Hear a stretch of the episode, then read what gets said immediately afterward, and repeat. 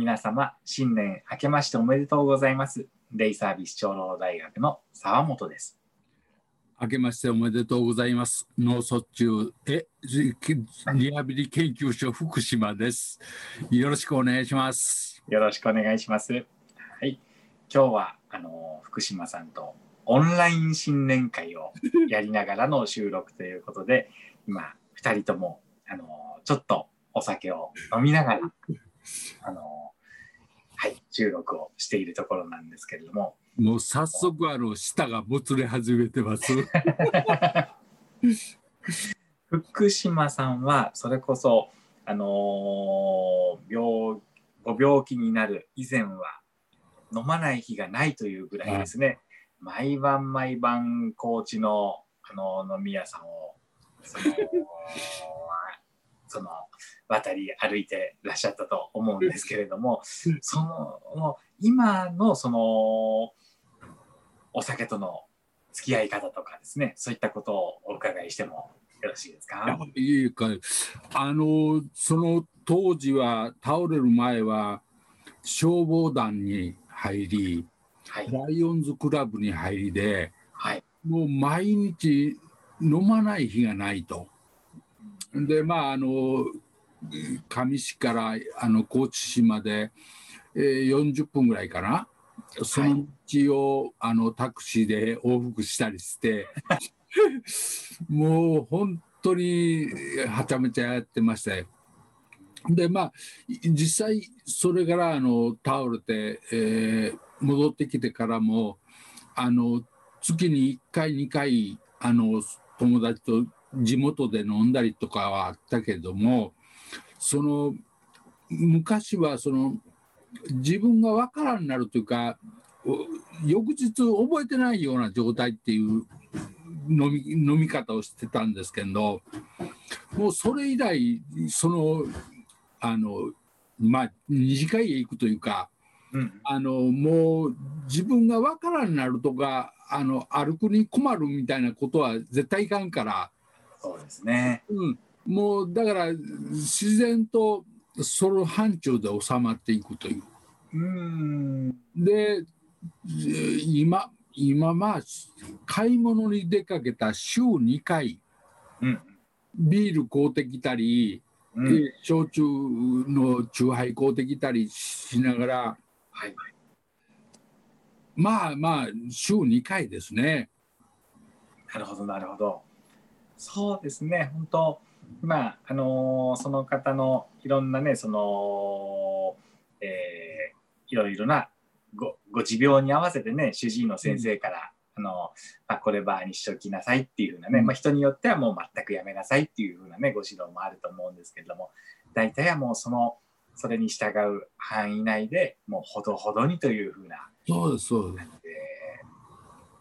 その僕もともと失語症でしたのでねところがそのお酒を、まあ、ビールを飲んだ時は弁舌爽やかにその言葉が出てくるんですよね。これが本当にお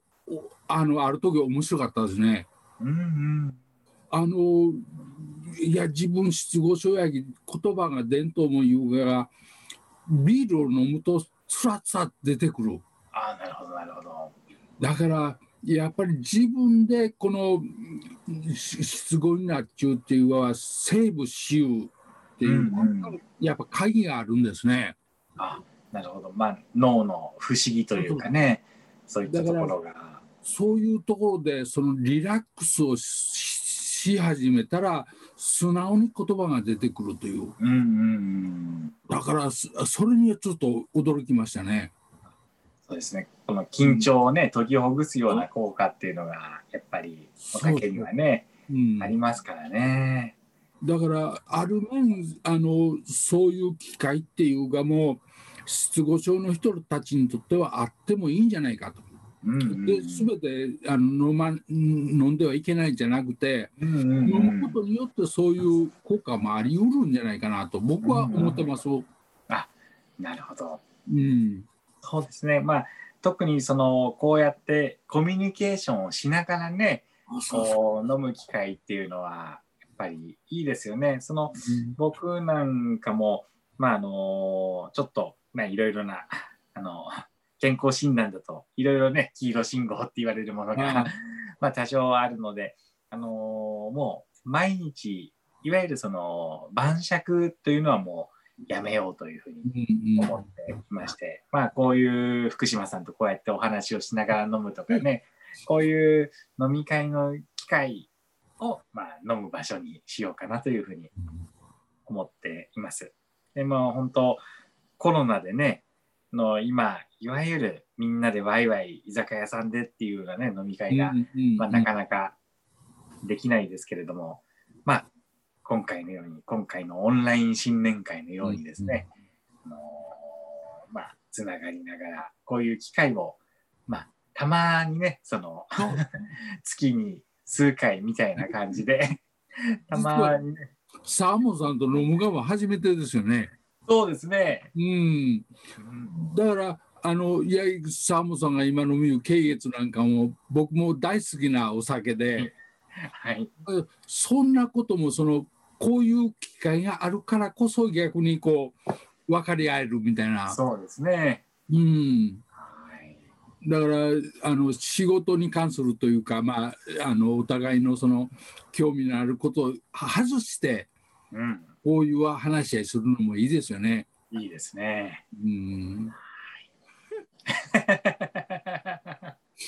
あのたまあたびたびやられるけど年に何回かはやります。まあそうですねたまにこういうのもやっていきましょういきましょう。今年もよろしくお願いしますこちらこそよろしくお願いします。